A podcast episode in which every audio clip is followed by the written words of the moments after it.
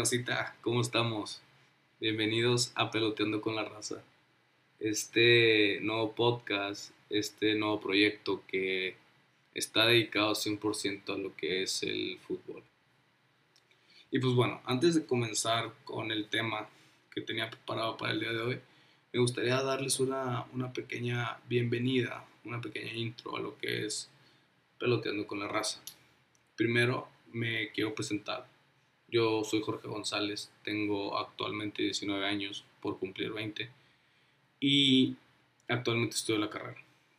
Y bueno, mis equipos, así, favoritos, yo soy rayado a morir, soy rayadísimo y también soy madridista.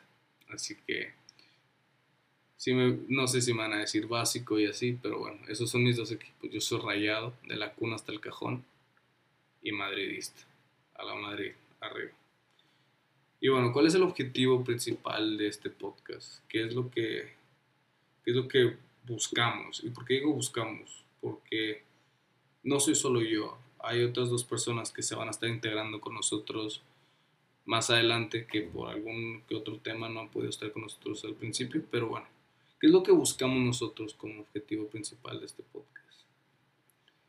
Buscamos hablar con objetividad, que, que no nos gane la pasión, que no nos dejemos llevar por los sentimientos, porque de nada sirve yo subir un, un podcast de media hora diciendo por qué si Rayados le puede ganar a, al Bayern Múnich.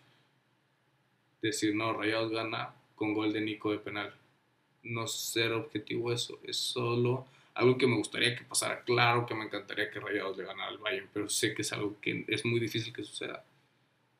Entonces, ese es el objetivo, poder hablar con objetividad, no dejar que el sentimiento nos gane para así tener un buen rumbo en el programa y, que, y no perdernos, porque si hablamos de las cosas que nos gustarían y nos dejamos llevar por el sentimiento, pues claro, a mí me encantaría tener a Messi en rayados, pero no se puede, o sea, realmente no se puede.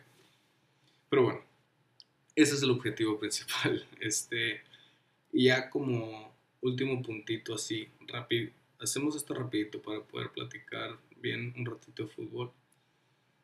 El último punto que me gustaría mencionar es esto que se diga aquí en el podcast es mi opinión, ¿ok? Es una opinión de alguien al que le gusta hablar de fútbol, ¿ok? No soy un experto, no soy un analista, no soy director técnico, no soy jugador. Soy simplemente una persona a la que le gusta hablar de fútbol y opina sobre lo que piensa. Así que no tomen lo que yo diga, no lo tomen personal o tan a pecho, es simplemente mi opinión, algo que yo pienso, algo que yo les quiero compartir. Y ya ustedes pueden hacer lo que quieran con lo que con lo que yo diga, teniendo un claro que esto es mi opinión, ¿ok? No estoy diciendo que así va a ser, es solamente una opinión y ya, ¿ok? Pero bueno, ya terminando de, de presentar y esto, vamos a pasar a lo que tenía preparado para el día de hoy, que a lo mejor muchos ya saben, muchos ya se lo esperan, pero bueno, el día de hoy el tema es la final de Champions, la final que vivimos ayer y que vimos al Bayern Múnich coronarse merecidamente. Yo creo que es el campeón más que más se lo ha merecido en los últimos años. Y ahorita vamos a decir por qué. Primero vamos a hablar de, de por qué era tan atractivo este partido. un partido que prometía mucho y que regaló mucho porque, vamos a ser honestos, o, o más bien yo, mínimo, me esperaba que el marcador fuera más grande a favor del Bayern por lo que venía haciendo. O sea, realmente me esperaba a lo mejor un 2-0, un 3-0, pero no me esperaba que un 1-0 respirando, así dando patadas de ahogado. Que no dio patadas de ahogado, o sea, sí controló bien el juego, pero no me esperaba que se, una, que se tardaran tanto en anotar y otra que estuvieran tan preocupados por el contraataque de, del París. Entonces, era un partido que prometía mucho y regaló mucho porque vamos a analizarlo bien, o sea, eran la ofensiva más, más poderosa de la temporada, que era el Bayern, con 43 goles a favor, contra la segunda ofensiva más poderosa, que era la del París, con 25 goles a favor. Sí hay una diferencia importante entre, las, entre la cantidad de goles, pero siguen siendo las dos mejores ofensivas. Aparte, agregarle que eran las mejores defensivas. El París era la mejor con 6 goles en contra, cuando el Bayern Múnich era la segunda con 8 goles en contra.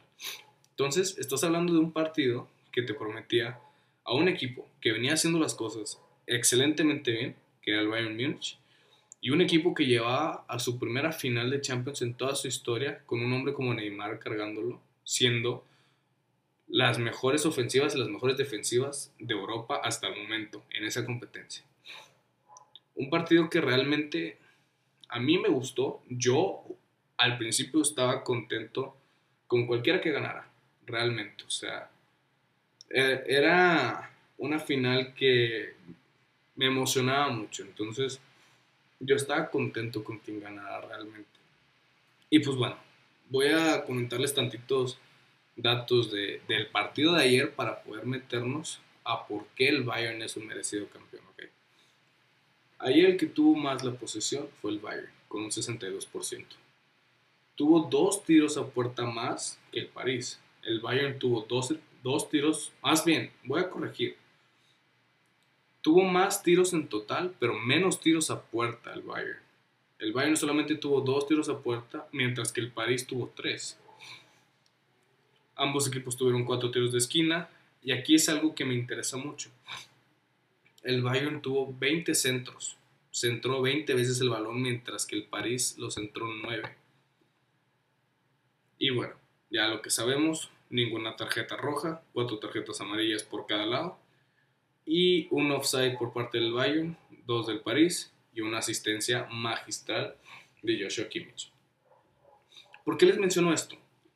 Porque a pesar de que las estadísticas no, no demuestran al Bayern como, eh, como claro dominante del partido, sí es claro dominante de toda la temporada. Y lo pudimos ver en el partido contra el Barcelona. Un marcador que nadie se imaginaba, que muchos sabíamos, me incluyo, que iba a ganar el, el Bayern, pero no sabíamos que iba a ganar de esa manera. Entonces, es por eso que yo digo que este equipo de Bayern es un es el campeón que más lo ha merecido en los últimos años. Y les voy a decir otros dos datos. ¿Por qué? El primero es que el Bayern lleva 20 juegos sin perder.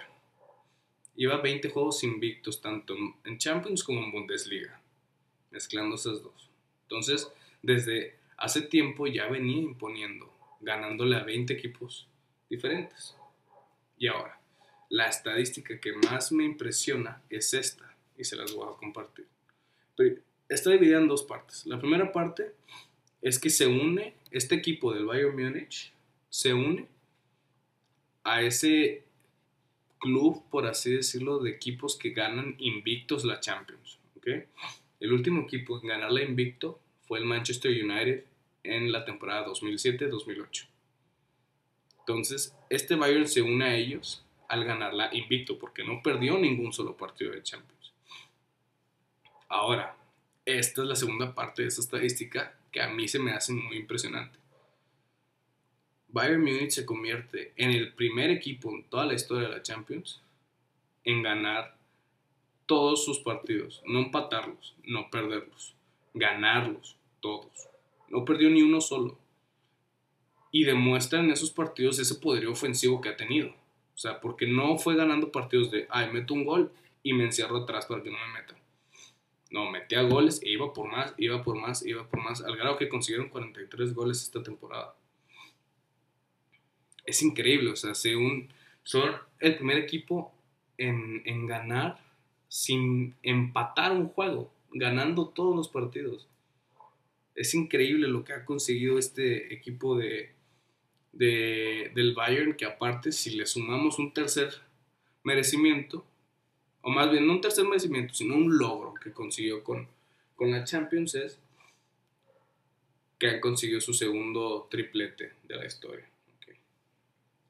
Entonces, este equipo del Bayern Múnich es un equipo contundente, es un equipo seguro, es un equipo imponente. Y todo eso lo demostró ganando la Copa Alemana, ganando la Bundesliga como por octava vez consecutiva y volviendo a ganar la Champions desde el 2013. Porque antes del 2013 habían perdido dos finales de Champions.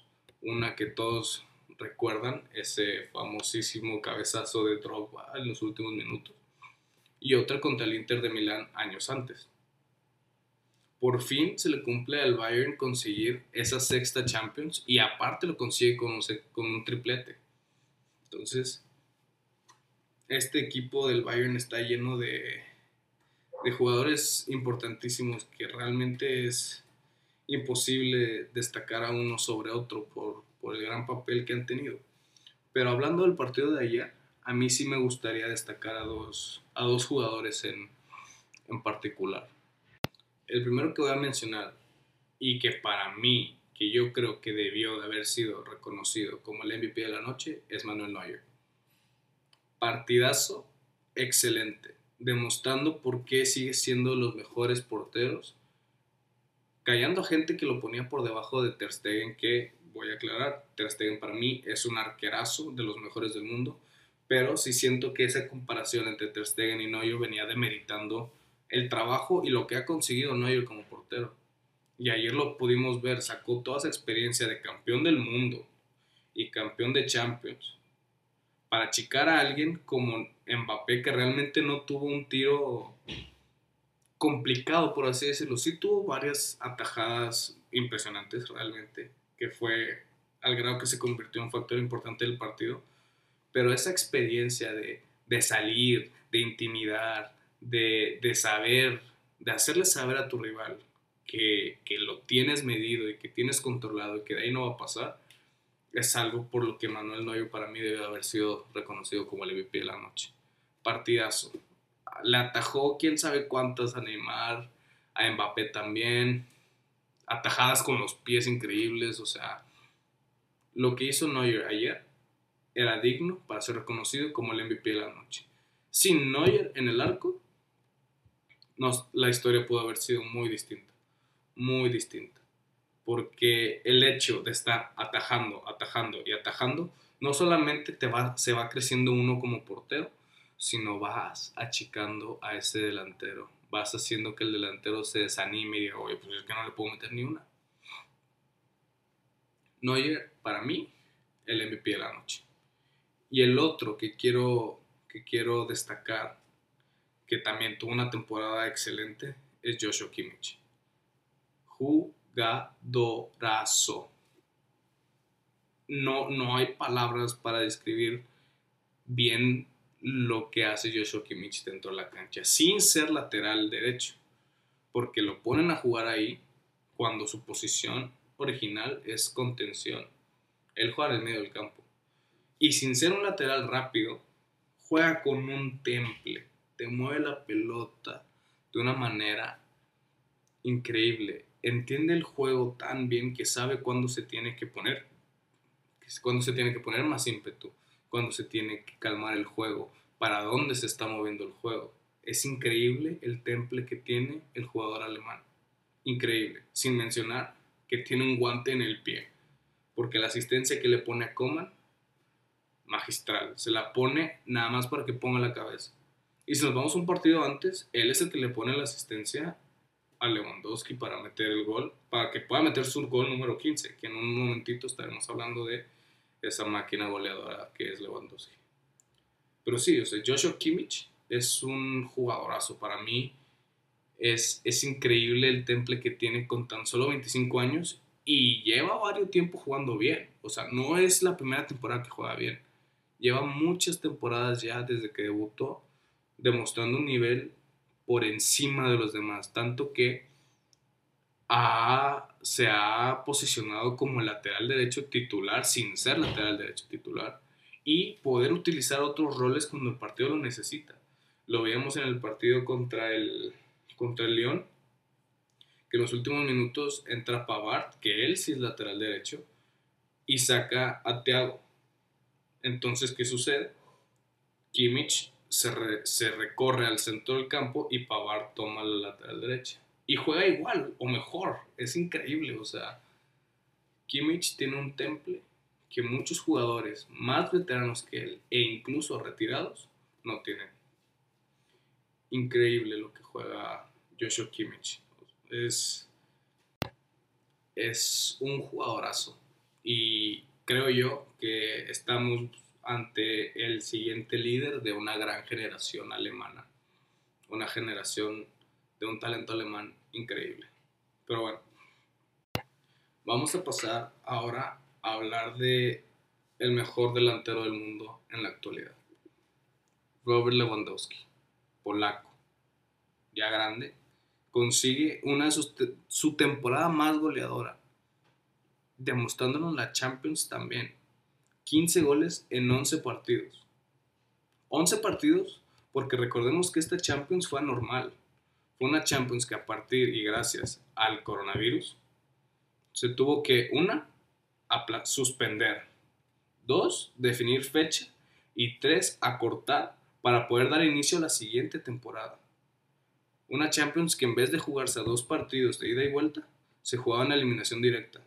Cosa que quieran o no, le afectó en los registros de, de Robert Lewandowski, porque si el Bayern metió 43 goles, él metió 15 de esos. Estamos hablando de que metió un poquito más de un tercio de los goles del Bayern en la temporada. Y de haber tenido más, hubiera superado el récord de Cristiano Ronaldo, que es de 17 goles por temporada. Si hubiera jugado una Champions normal, lo supera e incluso lo hace más difícil de superar, porque lo que está jugando Lewandowski es increíble. No solo con los goles que anota, sino con lo que ofrece.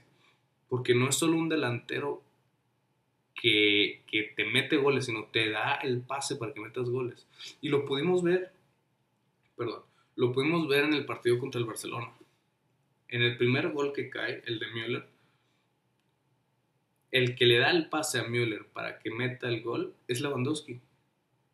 Es un delantero que no es egoísta, porque cualquier otro delantero se crea espacio y busca él conseguir su gol, pero él determina que su compañero está en mejor posición que él, se la da, cae el primer gol y pues bueno, lo demás es historia, ¿no? Increíble lo que juega. Solamente hablando de los goles, que tiene 15, todavía no nos ponemos a ver sus asistencias, que tiene varias, pero para poner un ejemplo, contra el partido, contra el Chelsea, en el primer partido él estuvo involucrado en los tres goles, dos asistencias y un gol. Un delantero que no solo te mete goles, que es lo que se le pide a todos los delanteros, sino que te da asistencias. Eso es importantísimo porque haces que todo tu equipo funcione mejor. Si tú habilitas y no te centras en ti mismo y te centras en mejorar todos como equipo, haces un equipo como el de este Bayern Munich campeón. Increíble. Y pues bueno, ya para cerrar tantito con Bayern y pasar al PSG, que es interesante lo que podemos ver. Decir que yo pienso que no hay alguien que, que destaque por encima del otro en esta temporada porque realmente hay jugadorazos en todos los papeles. Por mencionar algunos pocos, Navri con nueve goles en esta Champions. Golazos que se aventó. Ese gol en la semifinal de, de Champions contra el Lyon es un golazo, es una obra de arte. Todos los goles que les metió al Tottenham. O sea, es es alguien muy digno de, destacar, pero todo el funcionamiento de ese equipo del Bayern es excepcional. Thiago Alcántara, la media con Goretzka, que qué cambio de Goretzka. Es un monstruo, es, es impasable realmente Goretzka. El cambio de posición que sufrió Álava, que se adaptó de manera excepcional y, y demostrando que incluso para mí es mejor que Boateng de central la genialidad de Alfonso Davis también por la lateral izquierda, que qué descubrimiento. Gracias por traer a este lateral. No habíamos visto un lateral tan explosivo y tan atacante y tan efectivo desde que Marcelo era joven. O sea, desde que Marcelo estaba en sus mejores momentos no se había visto a alguien así como Alfonso Davis. Y nada más para que, bueno, eso es en mi opinión, claro, porque la jugada que se avienta contra el Barcelona, quitándose a Messi, a Vidal y ridiculizándose Medo para después darle el gol a Kimmich es impresionante. O sea, realmente nadie sobresale más que otro en este equipo del Bayern. ese equipo es la definición de lo que se debe de ser en todos los equipos del fútbol europeo y lo que se le debe de exigir a los clubes grandes como el Barcelona, como el Real Madrid, como cualquier equipo, como el Manchester United que está pasando por una fase así. Impresionante. Realmente Bayern Múnich merecido campeón y yo creo, como lo dije al principio, el que más se lo ha merecido en mucho tiempo de la Champions. Pero bueno, vamos a pasar ahora con el PSG. Que esto es lo más interesante para mí, yo creo. Porque, primero, hay que destacar una cosa. Neymar. El PSG llegó a donde llegó por él. Yo personalmente creo que Neymar juega solo los partidos. No le veo un apoyo, no le veo a alguien que, que le dé ese acompañamiento que él pueda decir, sabes que le doy el pase y sé que lo va a hacer bien porque aún me la regreso, la termina. El único que veo que puede hacer eso es Mbappé. Porque, por ejemplo, en la primera eliminatoria contra el Atalanta, solo Neymar. Mbappé lesionado. Fideo Di María tampoco está disponible. Berratti lesionado, que también es alguien importante en el juego del PSG. Entonces, él porque incluso estaba Icardi arriba, pero realmente ahorita Icardi en el PSG no se me hace tan contundente y tan confiable como lo era en el Inter. Entonces, Neymar en ese partido tenía que bajar al primer tercio del campo para poder agarrar la bola y llevarla hasta arriba. Sí, tuvo varias fallas, hay que aceptarlo, se perdió como tres importantes, pero todo lo que genera, todo lo que juega, todo lo que te da es para que los demás lo aprovechen y nos dimos cuenta entró Mbappé y en el gol de la remontada en el 2-1, el pase va de Neymar a Mbappé. Que Mbappé ya después se la da a Chupomotín, que si la falla, lo despiden, porque no hay manera de fallar ese, ese tiro, ¿ok? Entonces, Neymar, para mí, juega solo. En las semifinales ocurre lo mismo. Se pone, se pone la capa de héroe y se monta el equipo a la espalda y otra vez a darle. Él solito para arriba, ya con ayuda de Neymar y Di María, que Di María también dio un partidazo ese día. Pero igual, estás viendo a Neymar bajar a recuperar la bola y subirla. Y ya se la da a Mbappé o a Di María. Es un equipo que para mí el PSG no tiene mitad de campo. Sí, en la final jugó, jugó un muy buen primer tiempo tanto Leandro Paredes como Ander Herrera. Pero no era suficiente contra el medio campo del Bayern Múnich que eran Goretzka y Thiago. O sea, realmente el PSG no tiene un centro del campo que tenga esa fluidez, que tenga esa conducción y que tenga ese toque que habilita a Neymar y que le pueda dejar jugar del medio campo para arriba y no desgastarse tanto en bajar y volver a subir. O sea, yo pienso realmente que si el PSG tuviera un mejor medio del campo, o incluso, si hubiera tenido Berratti desde el principio, hubiera sido diferente. Porque cuando entró Berratti, sí, a lo mejor no se le mencionó eh, por algún tiempo al principio, pero iba, peleaba y daba pases. Y Neymar ya se quedaba más arribita. Mbappé se quedaba más arribita. Yo realmente pienso que Mbappé, digo, que Neymar no, no debe seguir ahí. Y, les voy a decir una cosa, solo había una razón por la que yo quería que ganara el PSG. Y esa razón es Neymar. Era la razón por la que quería que ganara el PSG. El hecho de que él cargara su equipo y llegara a una final de Champions antes que Messi con el Barcelona, con un equipo, no sé si decir más completo ahorita, pero en años anteriores era mucho más completo que el PSG. Eran... Nada más quiero que la gane por él. Por él solamente quiero que la gane por él porque se la merece. Siento que él, Mbappé y Di María, incluso voy a meter ahí a, a Navas, se la merece. Ahora, lo que a mí se me hace más interesante y hay que estar checando en los siguientes días es qué va a pasar. Porque lo que sucedió ayer te da para dos cosas. Una es que el haber perdido la Champions sirva como excusa o como esa gota que derrama el vaso y Neymar se vaya, porque recordemos que desde el año pasado Neymar estaba decidido a irse del PSG y que ya no quería estar ahí. O que esto sirva como excusa para la directiva de decirle, ¿sabes qué? tú me trajiste a mi primera final de Champions en toda la historia, entonces te vas a quedar y no lo van a dejar salir. Entonces yo creo que hay que estar muy, muy atentos con lo que va a pasar en estos días, porque lo que pasó ayer es importantísimo para el futuro, tanto de Neymar como de Mbappé. Aunque yo creo que Mbappé está menos amarrado que Neymar, porque a Mbappé lo trajeron siendo esa promesa del, del Mónaco, ese jugador que destacó en una Champions League en la que el Mónaco se clasificó y llegó a semifinales. Pero Neymar sí lo trajeron para ganar la Champions y casi lo consigue. Así que, como les comento, hay de dos piñas. O esto sirve como gota que derrama el vaso y Neymar decide irse, o esto es otra excusa para que la directiva lo retenga y no lo deje ir. ¿Qué opinión personal? Yo quiero que se vaya del París. Es demasiado bueno para ese equipo, demasiado bueno para esa liga. Y cuando está enfocado y cuando está bien y saludable, es el mejor, es de los mejores jugadores del mundo que me atrevo a decir, otra vez mi opinión, que en este lapso de regreso del fútbol, de las etapas de Champions, Neymar estuvo por encima de Cristiano y Messi. Es increíble lo que, lo que jugó el, brasileño.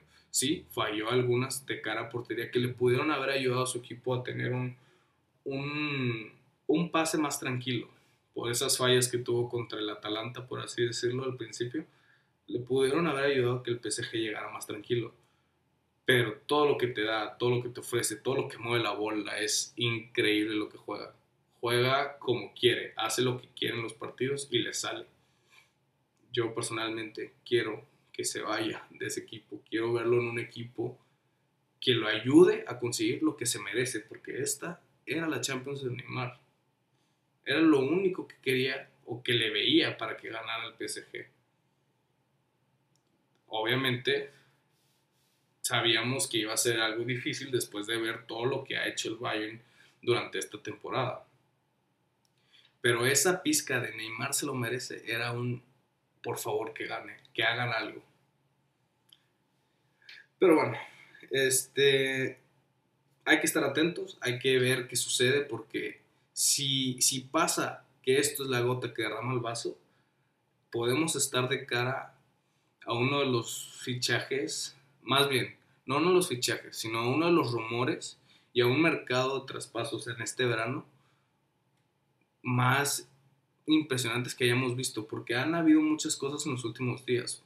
Por ejemplo, cuando hubo la eliminación de la Juventus contra el León, empezaron a salir rumores de que Cristiano ya no quiere estar en la Juventus y que se quiere ir. Y salieron equipos como el Inter de Milán, como el mismo PSG.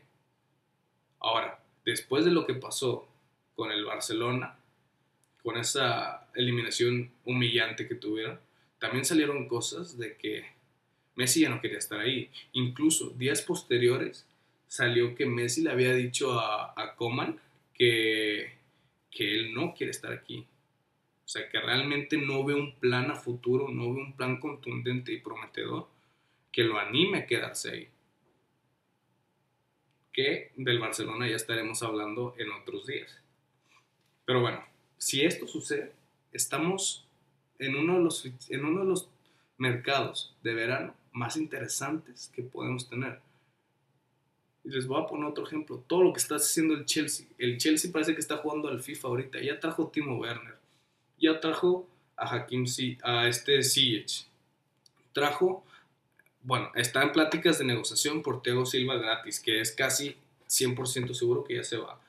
Chilwell también, el lateral izquierdo de Leicester también, ya lo tienen casi casi amarrado. Y ahora Kai Havertz, la promesa o la joya alemana, ya la tienen casi amarrada. Medios dicen que ya está cerrado el trato por 100 millones de euros, 80 millones de euros más 20 en variable. Entonces, hay que estar atentos a lo que pasa en los siguientes días porque sin duda se vienen cosas muy, muy, muy interesantes. Pero bueno, eso sería todo lo que tengo preparado para el día de hoy. Este, ya nada más agregarles unas cositas al final, unos fichajes que se han ido, eh, o rumores por así decirlo, hasta el día de hoy. Por ejemplo, es probable que la final de Champions haya sido el último partido de Thiago Alcántara y pues se dice que se va a ir por 30 millones de euros a Liverpool, aunque hay medios que dicen que también el Liverpool está dispuesto a esperarse un año para que se puedan llevar a Thiago gratis. También, como lo mencionamos ahorita, Thiago Silva jugó su último partido para el París, eso ya está confirmado. Y pues es muy probable que en los siguientes días se oficialice su llegada al Chelsea. Y también, como ya lo platicamos hace unos minutitos literalmente, Kai Havertz llegando al Chelsea procedente del Bayer Leverkusen en unos días o incluso a lo mejor en unas horas se está oficializando su llegada al club de los Blues. Pero bueno, esto ha sido todo por el día de hoy. Esto es lo que tenía preparado. Espero que les haya gustado tanto como a mí me gustó. Y recordarles que esto es mi opinión, que esto es lo que yo pienso y que vine a compartírselo. Muchísimas gracias si llegaron hasta aquí. Espero verlos en los siguientes capítulos. Y nada, Dios los bendiga. Los quiero mucho. Hasta pronto.